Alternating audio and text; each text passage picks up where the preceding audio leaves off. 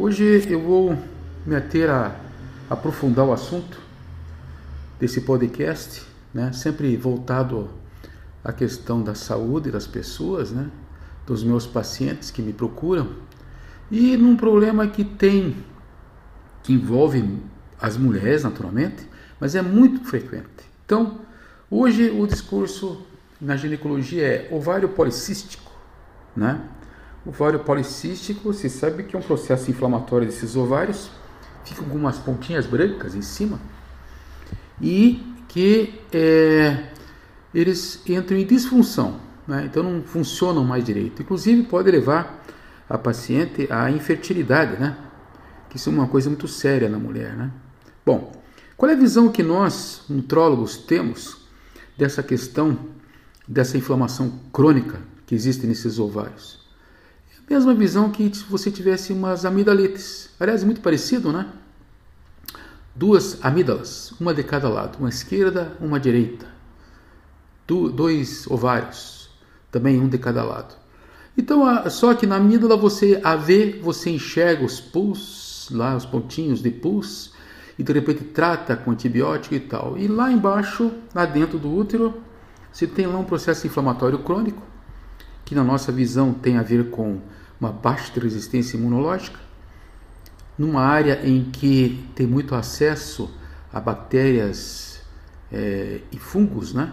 Vem via vaginal, entra, vai acessar esses órgãos tão nobres que estão escondidos dentro do seu abdômen e muito bem protegidos. Bom, isso é uma visão. A outra visão é uma questão de desnutrição, tá?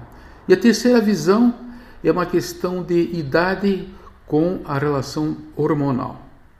Então, se a gente for invocar os, esses três é, separadamente, dá para começar a vocês entender o porquê que é tão sofrido essa fase antes da menstruação, 14 dias. Imagine, né? A mulher passa metade da vida dela é, sofrendo sintomas né, é, relacionados a esse ovário policístico, certo? Então, que, que nós temos? Temos aqui um tratamento chamado pílula anticoncepcional, né?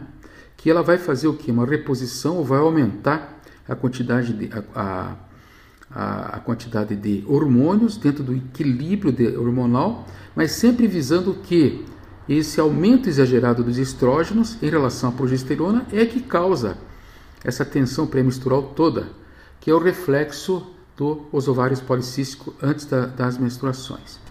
Então não existe ovário policístico, existe sintomas de tensão pré-menstrual. Né? Tá bom. bom. Agora vamos perguntar aqui para a nossa amiguinha aqui, a Marisa, né? Ela está aí na faixa dos 25 anos de idade. Tem esse problema de fertilidade, está querendo engravidar, não está conseguindo.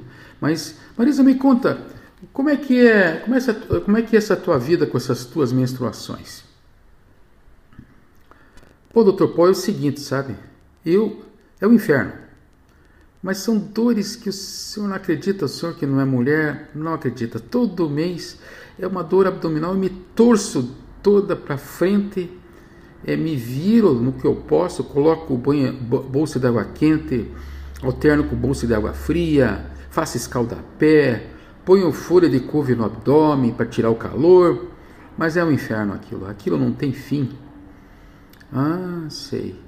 E a dor nos seios então? Meus seios ficam grandes, ficam inchados, ficam doloridos.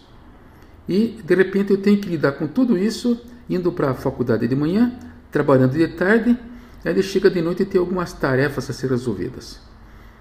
Pois é, essa é a vida da mulher hoje, né? E tem que ficar quieta ainda, né, Marisa? Meu Deus do céu, se eu abro a boca, ninguém entende o que eu passo. Então, muitas vezes, ainda mais nos dias de hoje, né, pô? Desculpe, doutor Paul. É, Ainda mais no dia de hoje, as pessoas parecem que estão tudo em pé de guerra, pô. você não pode falar nenhuma vírgula é, fora do, do, do que é normal, né? Tá bom, tá. Mas o que mais me assusta é esse processo de depressão que eu entro nessa fase, sabe? É uma depressão assim que é um fundo de poço. Olha, se eu não tivesse amor à vida, eu estaria em outro lugar hoje, sabe? Me deixa irritada, me deixa angustiada, me deixa é, é, com dores, me deixa com câimbras nas pernas. É, é um inferno. Mas o que é pega mesmo é essa tal dessa depressão.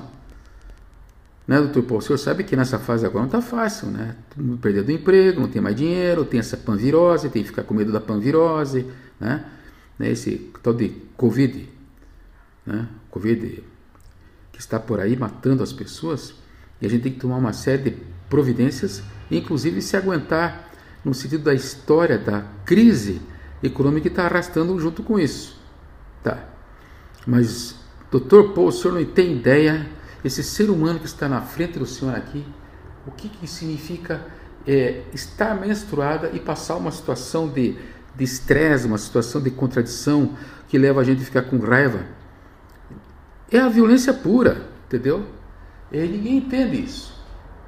Ô, oh, dona Marisa, ô, oh, dona Marisa, o homem também tem.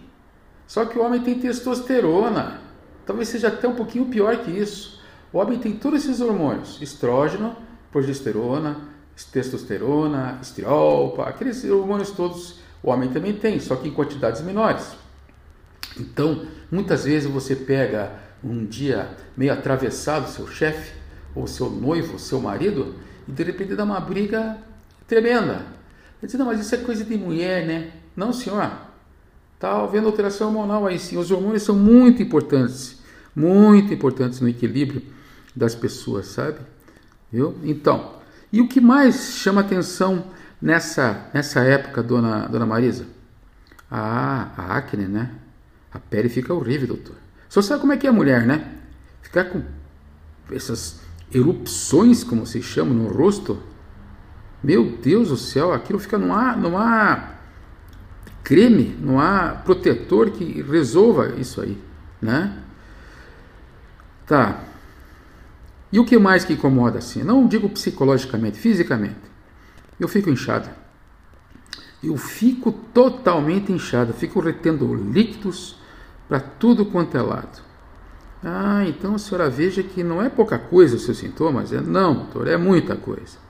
Então eu vou explicar para a senhora, dona Marisa, agora como é que é, o que, que acontece principalmente as pessoas que comem muita carne e tomam muito leite, tá? Eles fazem é, um, diminuição, uma diminuição do oxigênio dentro do útero, tá? Isso vai atacar a musculatura lisa, não estriada, lisa dentro do útero e vai fazer com que o paciente entre nessas crises, né? De cólicas pré-menstruais 10 a 14 dias antes da menstruação. A base disso pode ser uma alergia alimentar, pode ser uma alteração do teu nível de açúcar no sangue, pode ser uma deficiência tá, de algumas vitaminas, principalmente a B6 e o magnésio. Então, numa pessoa que tem ovário policístico, não pode faltar nem B6 e nem o magnésio. Mas retornando às alergias alimentares, é, o que, que a senhora acha disso, dona Marisa? Olha, doutor, eu, todo mundo que eu conheço agora tem é, intolerante ao glúten e à lactose. E eu concordo com a senhora. Mas sabe o que é, dona Marisa? A gente já desde pequeno lá, com 6, 7 anos de idade, já não produz mais lactase, que é a enzima que digere essa lactose, sabe? É por isso que aparece em todo mundo isso aí, né? Mas, mas calma, vamos usar de bom senso, calma, tá? A senhora não vai ficar de se arrebentando e tomar leite, comendo queijo, queijo, né? E exagerando nesse tipo de alimentação. É não, doutor. Então não pode ser essa causa, viu? Não pode ser essa causa. Isso vale, essa recomendação, os pacientes que comem muita carne, tomam muito leite, então comem muito açúcar, né? Que fica alterando essa glicemia, né? Para alto e para baixo. Então o que vale mesmo são essas orientações, né? De você ter uma reposição da B3, da B6, principalmente da B6 e do magnésio, né? A gente, é, é, você pode fazer isso, não precisa nem visitar o médico, pode comprar na farmácia e começar a usar. Só toma cuidado com uma coisa. A B6 ela pode produzir uma neurite reversível depois de seis meses de uso. É um pequeno cuidado, mas neurite seria associado, né? A senhora tem essas dores pré-menstruais. Imagine ficar com dor nos membros inferiores por excesso de vitamina B6, ou a B1, ou a B12, né? Então, ficar esperto em relação a isso. E quando, ao acrescentar na sua vida da B6 não funciona, a senhora pode associar o magnésio com 600 ml por litro, tá? E também a fenilalanina, é um aminoácido, viu? Tomando certos cuidados genéticos aí, né? Tem até na tampinha da Coca-Cola lá, viu? Fenilalanina, não que você vai tomar Coca-Cola, né? Faça amor, né, Marisa? Não, não vai levar a coisa para esse lado aí. Então, essa fenilalanina é um aminoácido básico, ele é essencial para fazer com que a musculatura, a contratura da musculatura, certo? Aconteça na célula, que é chamada sarcômero, pela liberação do cálcio. E aqui entra o famoso ômega 3, ômega 6, né? que são muito importantes nessa regulação dessas dores. Eu quero saber, dona Maria, se a senhora entendeu o recado dessa, é, entre, a, entre aspas, aula sobre ovário policístico. Eu sei que está muito simplificado assim, mas de repente justifica né? o uso da pílula, justifica a reposição de nutrientes e suplementação, que o ideal era a senhora fazer isso com um médico, no caso nutrólogo, ir para uma nutricionista para ver em que, que a senhora pode substituir esse, esse cálcio, né? vindo através de carne, vindo através do leite, certo? E essas intolerâncias aí que a senhora tem da alimentação, e de repente é, aprofundar nessa história da modulação hormonal, certo? Para não ficar sofrendo tanto assim, viu? E olha, esse tratamento aqui, filha, é por resto da vida, viu? Aqui não tem moleza não, só fica esperta com os sintomas que a senhora nunca teve antes e de repente começam a aparecer de novo. De novo não. Ou de assim, umas coisas que nunca apareceram antes, né? Sempre acrescentar que a vitamina D, ela não é uma vitamina, ela é um hormônio considerado hoje. E a vitamina B12 é muito importante nessas coisas de essas duas relacionadas com, com dores neuropáticas, neurites, etc.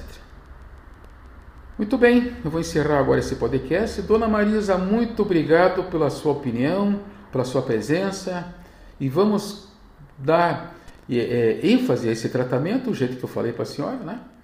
E a senhora daí retorna para nós para dizer qual foi a evolução, né? Então, até o nosso próximo podcast.